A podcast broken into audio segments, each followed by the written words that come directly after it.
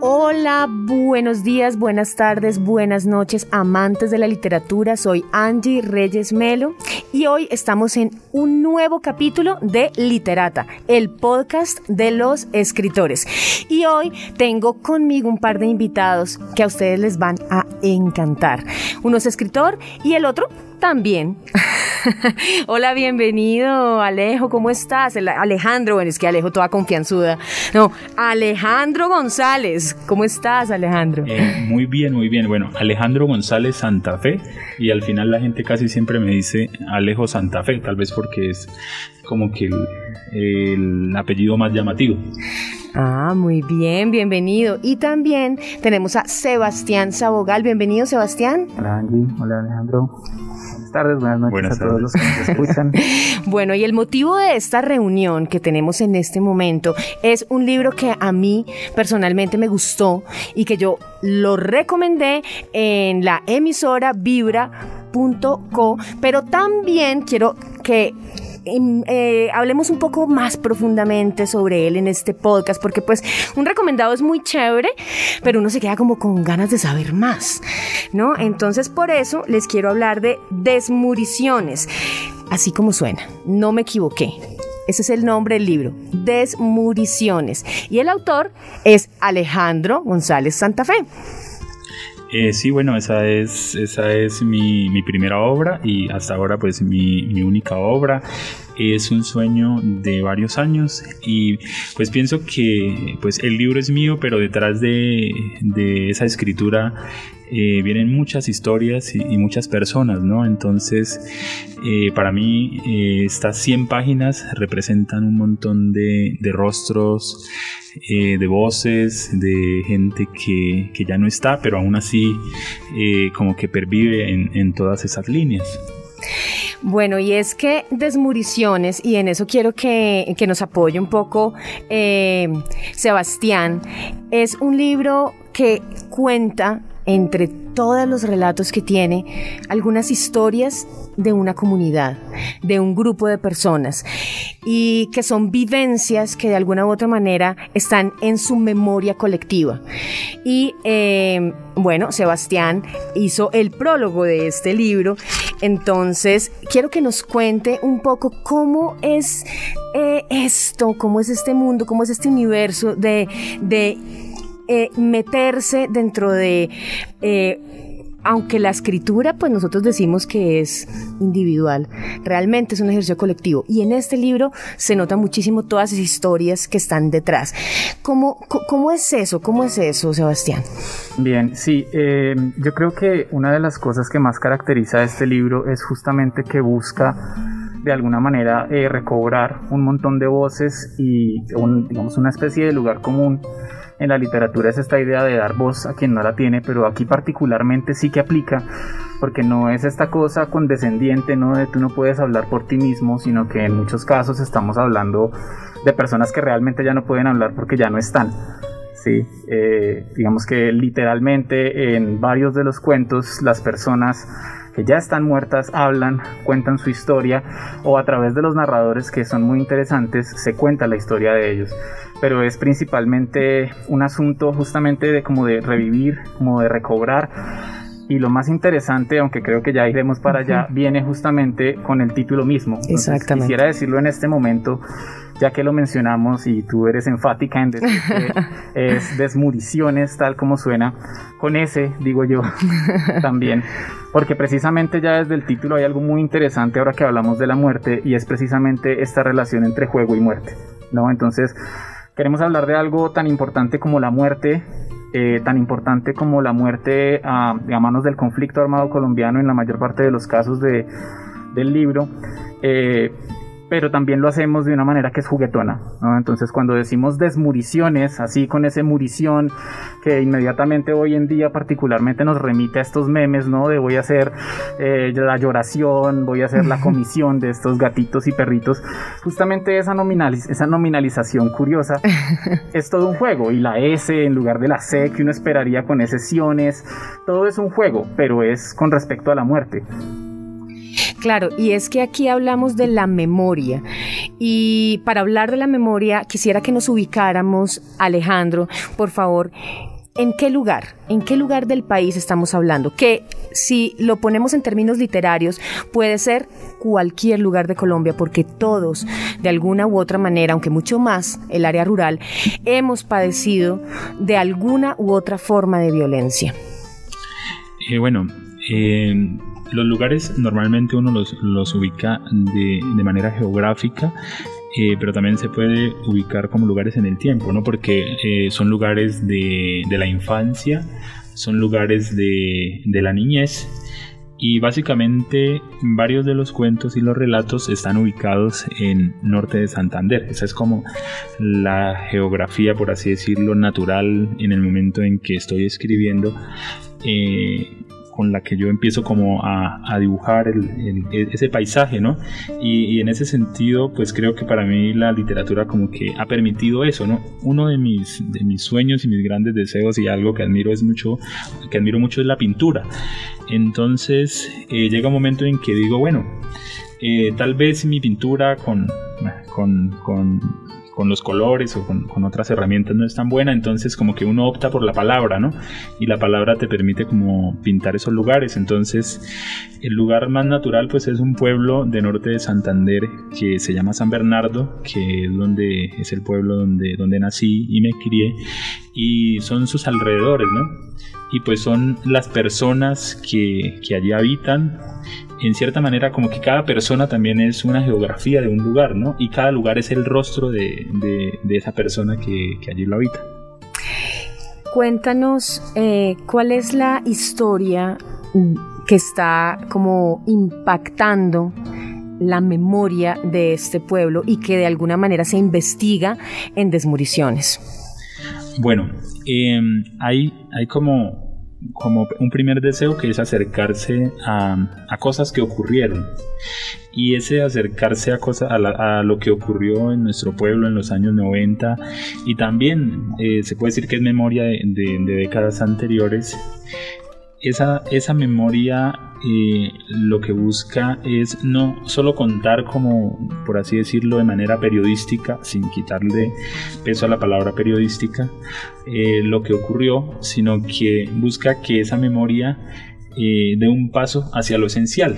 Entonces, eh, quizá una de las ventajas de, estos cuentos y relatos es que no se asume una postura política, sino que se, asume una postura humana.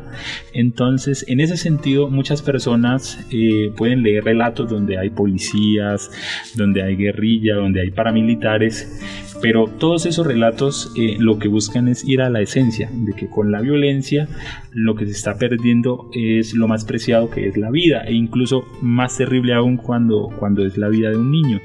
Entonces es una memoria que va, digamos, hacia, hacia lo esencial, que es lo, más preciado que se pierde. Entonces este ejercicio se, se volca sobre una mamá que ha perdido a su hijo eh, hace muchos años, sobre esos recuerdos y pues, pues busca eso, ¿no? Traer, hacer presente esa situación y en cierta manera el libro lo que hace es, ser un testimonio en el presente de, ese pasado que siempre está ocurriendo. Y ahora que hablas eh, de eso de ir más allá y de hablar de lo esencial sin, eh, digamos, sesgos, Ahí eh, hablamos de la forma también, ¿cierto? O sea, no solamente ir a aquello que, es la condición pues humana y lo invisible a los ojos y todo eso que nosotros siempre nombramos cuando pensamos en lo esencial, pero también hablamos de cómo, ¿no? Cómo está hecho.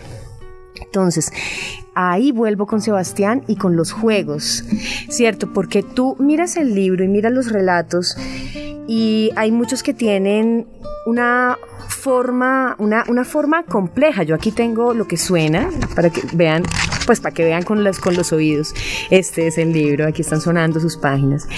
Entonces, eh, muchos de estos relatos tienen eh, una forma en la que se cuenta que eh, de alguna manera, no, es que retrata no es, ayuda al lector a sentir a través de lo que está leyendo eh, de lo que se está hablando.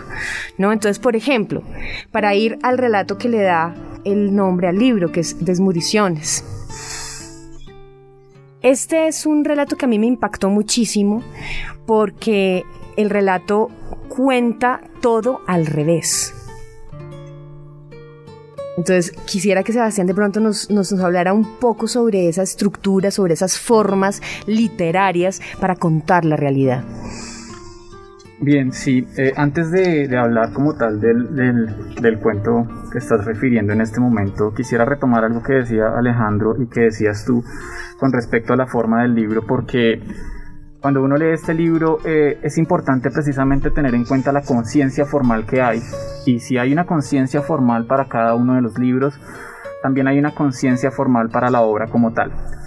Eh, entonces es muy interesante cuando yo escucho a Alejandro decir que pues le interesa regresar a lo esencial y con esto de regresar a lo esencial tú dices, bueno, eh, hay más allá de lo que uno dice, como lo, eh, pues que es invisible a los ojos, ¿verdad? Entonces como que inmediatamente salta el principito y pues precisamente es con una referencia al principito que abre el libro. El cuento que le da título a esta obra, digamos que está de segundas, ¿sí? Porque claro, tiene un protagonismo especial, pero antes de ese cuento está el mini cuento que se titula Aquel frágil tesoro y que es una referencia directa al principito en donde se dice que es un libro histórico y que cuenta la parte más interesante de la vida de Saint-Exupéry. Entonces, hay ahí toda una declaración, ¿cierto? Primero es un llamado a lo esencial. Segundo, es precisamente otra declaración de la idea de cómo la historia y la literatura pueden confundirse y de eso vamos a hablar ahorita en términos de la forma. Eh, y digamos que con eso se abre y después viene el, cuento que le da título al libro. Y al mismo tiempo, eh, yo cito al final del prólogo el final del último cuento del libro.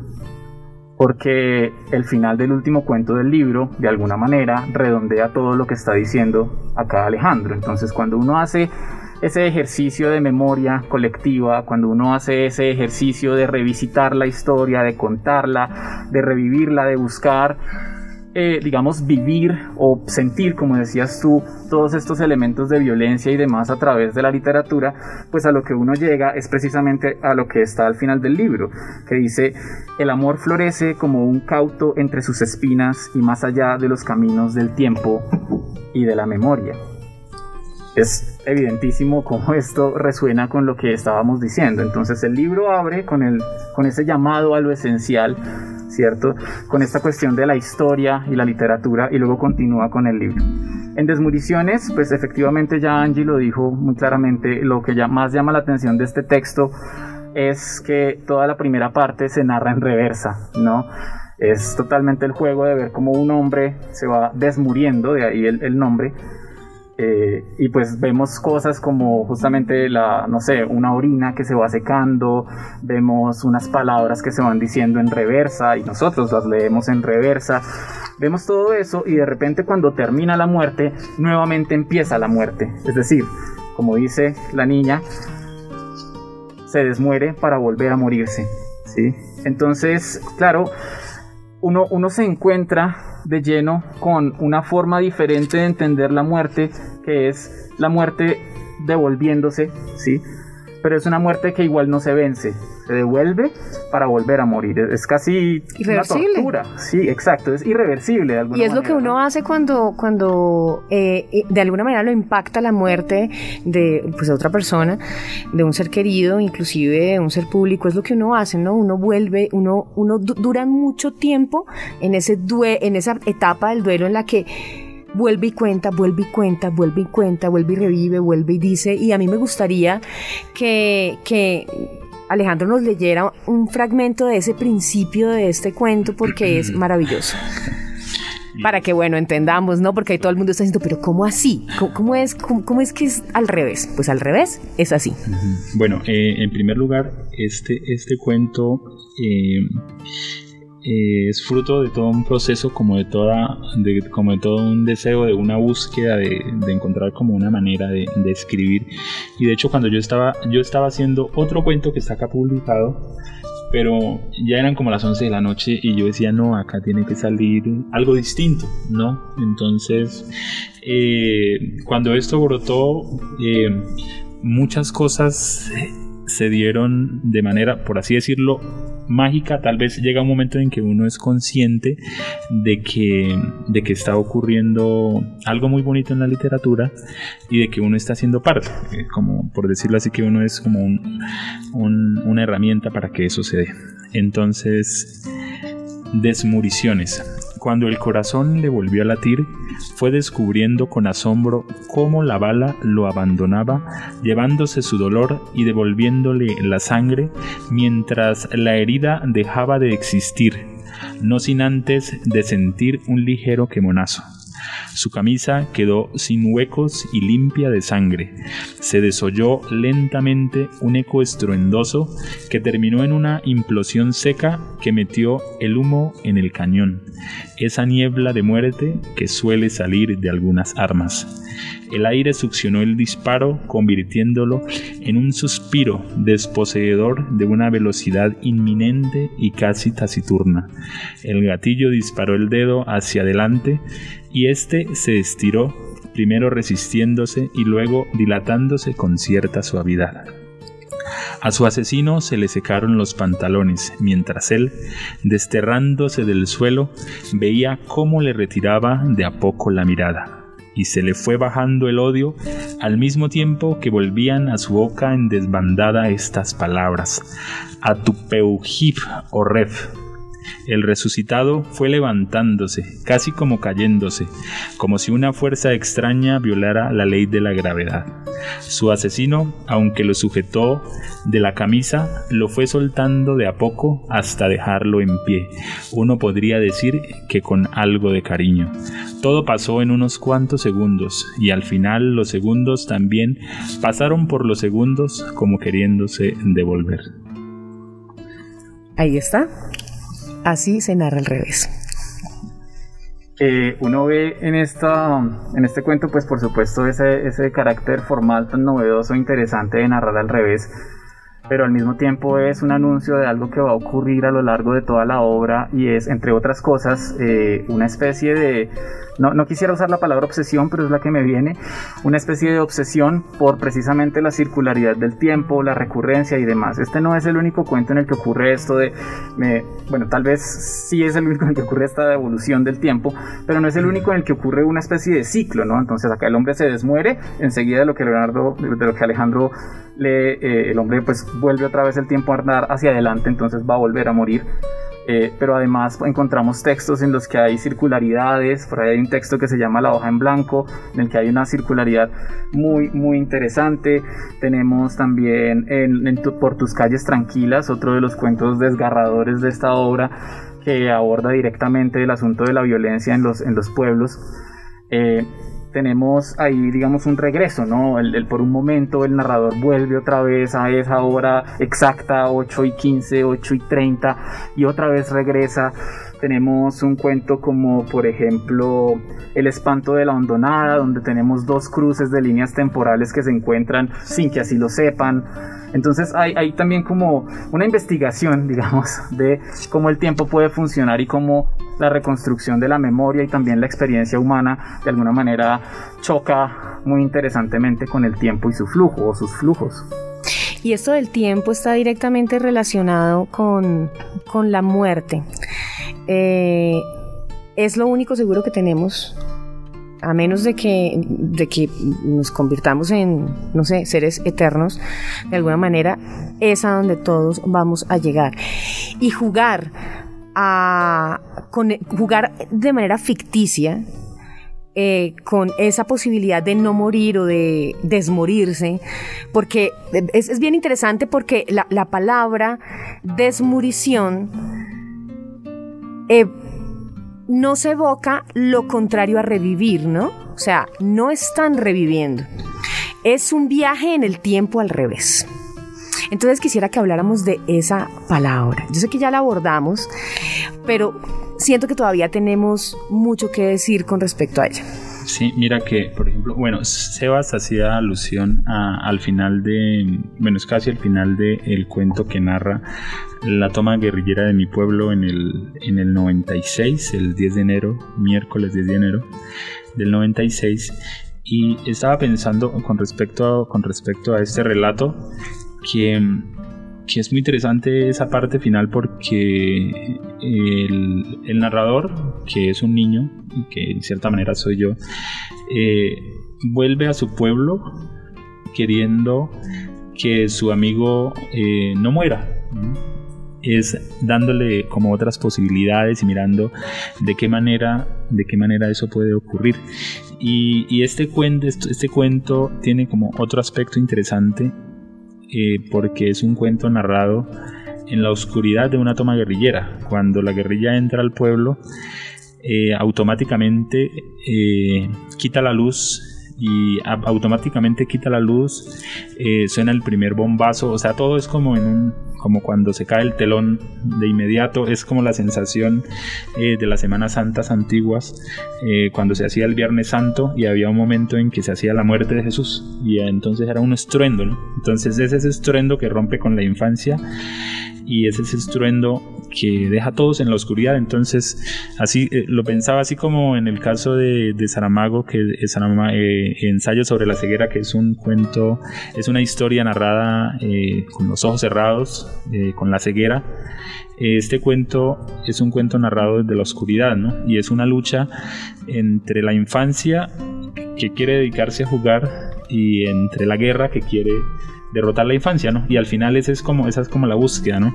Entonces el objetivo es que la infancia logre derrotar a la muerte. Y tal vez en la manera que el libro pervive en el tiempo, logra eso, logra que, que al final la muerte sea derrotada. Y en ese sentido, pues incluso es algo más, es algo distinto a lo que, a lo que decíamos de la resurrección, ¿no? Es como una lógica que permite que que la infancia que siempre va a estar naciendo y la que habita en nosotros pueda derrotar esa, esa violencia. Es que es muy interesante justamente lo que está diciendo Alejandro, porque tú lo decías ahorita, ¿no? La muerte es precisamente irreversible, aun cuando la niña en sus especies de visiones, sueños, ve cómo se va en reversa, pero es inevitable. Entonces, la, digamos que la, la desmurición como tal, literalmente desmorirse, no va a lograr nada, pero lo que sí va a lograr algo es el tratamiento de la idea de la muerte a través de estas cuestiones de la infancia, del juego. Por eso en la, en la obra es tan importante y hay tantos eh, niños narradores o tantas, digamos, pequeñas licencias infantiles en los diferentes narradores de las obras. Desmuriciones, decíamos hace un ratito, claro, es justamente esta idea de decirlo como lo, como lo decía un niño, no como lo diría un niño, perdón, eh, sí, no sé, eh, ay, hizo la murición o ay, la murición no me gusta, ¿cierto? Entonces se vuelve la desmurición y ahí digamos que en ese ejercicio de nombrarlo así, porque ahorita tú, tú decías, bueno, ubiquémonos en, en el tiempo, en el espacio, ¿no? ¿En qué pueblo estamos?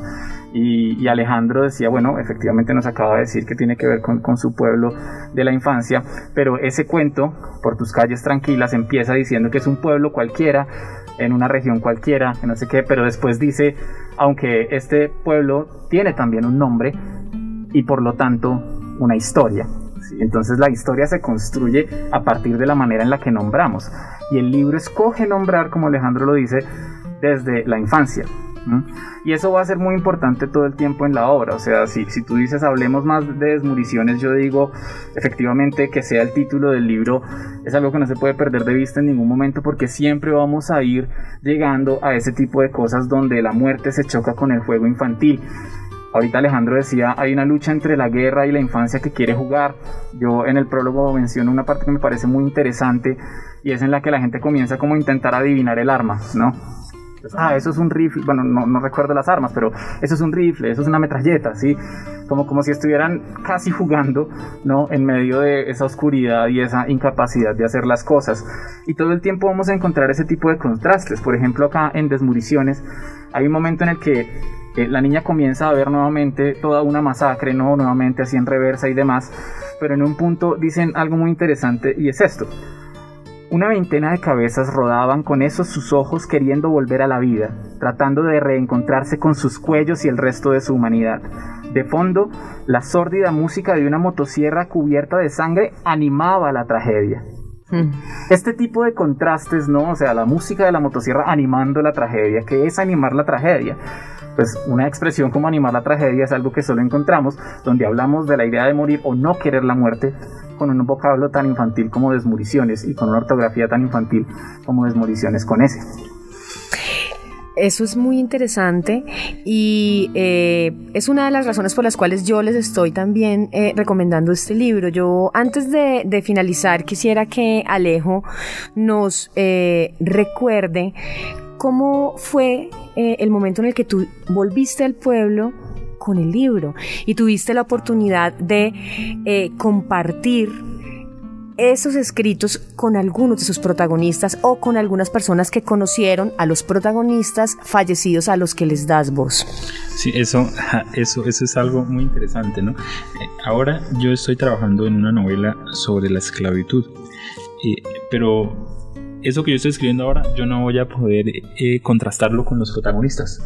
Mientras que en Desmuriciones eh, yo fui a mi pueblo y pues gran parte de las personas que, eh, que están nombradas, en especial en el, cuento, en el cuento de Por tus calles tranquilas, pues me las encontré en el pueblo.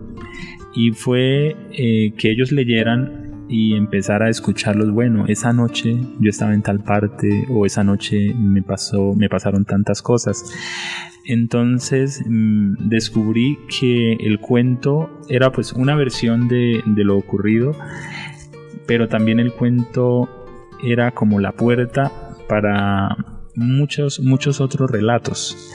Las personas mm, incluso me contaron versiones, por así decirlo, un tanto distintas eh, en detalle a, lo que yo contaba, pero básicamente al final nadie pelea con el, el, con, el, con el relato porque el relato va hacia lo esencial. Hubo un dato que a mí me, me marcó muchísimo cuando lo conversé con, con, una de las personas que están ahí nombradas en el, en el cuento de, de Por tus calles tranquilas y es el hecho de que cuando yo escribí el cuento yo sentí que yo estaba haciendo una catarsis e incluso incluso lloré escribiendo escribiendo ese cuento pero cuando hablé con la mamá del niño la mamá del niño me contó que ella hacía muchos años ya se le había ido el rencor del corazón que después de unos ocho años, eh, en los primeros ocho años, ella había tenido muchísimo dolor y ella era una cosa, pues imaginémonos un trauma terrible, ¿no? El haber perdido, el haber perdido a un hijo tan pequeño y que ella no era capaz ni de hablar del tema, que ella tenía un, mejor dicho, un, odio tremendo y una, una, piedra en su corazón. Entonces, cuando fueron a sacar eh, los restos del niño, ella no quería ir. Sus hijas la convencieron de que, de que, de que fuera y entonces, eh, en un cierto momento, ella logra tocar los huesos del niño, los, los restos que quedaban, y ella me contó de una manera, de una manera muy serena y muy bonita, que cuando ella volvió a tocar, cuando ella tocó los huesos de, de su pequeño, a ella se le fue todo el odio y se le fue, se le fue todo el rencor. Y eso pues eh, incluso de manera literaria es, es, tremendo, ¿no? Y de forma existencial, como el hecho de volver a tocar lo, lo esencial que quedó de su hijo le permite superar, ¿no? Superar la violencia y, superar, superar el odio. Sí, yo creo que precisamente esa búsqueda de lo esencial es, es o sea, justamente es, es, es superar el odio a través de también de comprender la, como todo el, todo el, todo el caos, ¿no? Y esta, esta imposibilidad de dirimir exactamente qué está pasando. A mí me, me llama mucho la atención justamente volviendo a lo que decíamos ahorita, justo después de lo que leí, hay un momento en el que dicen que los torsos están jugando como si fueran muñecas infantiles, como a devolverse los, los, las partes del cuerpo a su lugar, ¿no? Más adelante, en el otro cuento, en Por tus calles tranquilas, hay toda una disquisición sobre la bala inocente, ¿no? Y el narrador se pregunta, bueno, ¿cómo puede ser una bala inocente si está hecha para matar? Pero pues finalmente es, como una bala, ¿no? Y comienza a pensar todo eso. Y más adelante... Eh, en otra obra hay toda una, una cosa muy interesante sobre una mujer que sufrió muchos abusos de parte de su padre y al final ella, en otro cuento que se llama Monólogo de... Monólogo de una tortuga y sus formas de amar. Monólogo de una tortuga y sus formas de amar, en el que ella pues habla de cómo su padre pues padeció toda una enfermedad que lo llevó hasta la muerte y ella fue la única que lo cuidó y en un punto dice esto. Él dio lo que tenía, nunca dejó de ser un niño herido, un niño mutilado, mutilado de amor por eso al final decidí dejarlo partir tranquilo. Entonces creo que precisamente las personas que viven estas cosas tan a fondo, que son capaces de llegar aquí prácticamente literalmente al fondo del asunto, a lo más esencial, de alguna manera pueden como liberarse de, todo ese caos en la medida de que comprenden que pues que el caos es como, es como reinante, ¿no? O sea, es decir, el, sufrimiento de este padre, por ejemplo, en este cuento es algo que esta mujer no podía controlar y es algo que ella solamente llega a entender cuando lo ve reducido a un niño. Ella, ella decía, yo ahora estoy huérfana, pero ya me sentía huérfana desde antes de que mi papá muriera. Yo añado en el prólogo que es muy interesante que además de ser huérfana antes de que su papá muriera, ella terminó convirtiéndose casi en la mamá de su papá al final con todos los cuidados que tenía que darle. ¿Esto por qué ocurre? Pues porque ella puede verlo reducirse hasta lo más mínimo, ya hasta la muerte, hasta la incapacidad, hasta la indolencia y digamos que ese contacto con esa cosa tan esencial, tan única, tan horrible también, le permite entender muchas cosas y llegar a cosas tan bonitas que, o sea, obviamente con, todo el respeto por la historia que Alejo nos está contando acá, yo quisiera pues, de alguna manera como mm, ver cómo resuena con esto que esta mujer dice en este texto. Eh, en un punto dice una especie de, rezo para que, para que el Padre se libere. Como una oración. Como una oración. Dice, vete tranquilo, papi, vete tranquilo, nosotros te perdonamos, vete a descansar, que allá nada te va a doler, te amaremos por siempre. También dice, yo corto todos los hilos, todas las cuerdas que te puedan atar a la tierra, a nosotros. Papi, puedes irte tranquilo y sin peso. Entonces, esta, esta oportunidad de liberarlo a él y también de alguna manera liberarse a ella, ¿sí? es algo que solo puede ocurrir en esos momentos extremos como el que Alejandro nos cuenta ahora. Bueno, más de uno de nuestros oyentes se está preguntando, yo qué, ¿dónde consigo ese libro? ¿Cómo hago para tenerlo? Yo lo necesito, quiero leerlo y los entiendo porque eh, realmente es un trabajo muy interesante y es un trabajo que tiene que hacerse en nuestro país. Eh, hay que investigar la muerte, hay que investigar la violencia y hay que hacerlo desde la literatura. Alejandro, ¿cómo conseguimos este libro? Bueno, el libro está disponible en una de las librerías más importantes de Bogotá, en el Fondo de Cultura Económica. Eh, está en La Candelaria, es la Librería México del Fondo de Cultura Económica. Eh, está abajito de, de la Biblioteca Luis Ángel Arango básicamente a una, a una cuadra de la Plaza de Bolívar subiendo por, por la catedral. Y también los que deseen adquirirlo conmigo eh, me pueden escribir por WhatsApp al 316-619-1078. Y bueno, eh, hemos abordado, estaba mirando que hemos abordado como unos tres o cuatro cuentos, ¿no? Eh, todavía hay otros que necesitaría, mejor dicho... Necesitaríamos tres podcasts para poder hablar de todos los relatos.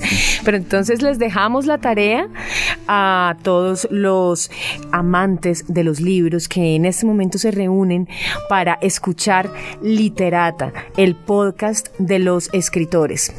Eh, bueno, los invitamos a buscar el libro en la librería. También está disponible en Amazon. Ah, qué bueno. En el formato ebook y en formato tapa blanda en cualquier parte del mundo.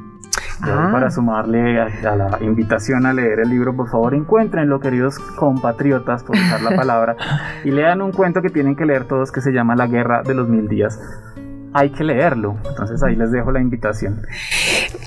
Bueno, entonces a leer Desmuriciones y yo a volverlo a leer, porque en serio que, que, ahorita con este recorderis yo dije, miércoles, qué, qué rica, qué rica fue esa lectura cuando yo la hice y los invito de verdad a conocer el trabajo de Alejandro González Santa Fe y... Eh, bueno, también quiero que nos cuentes tus redes sociales para que de pronto te puedan seguir.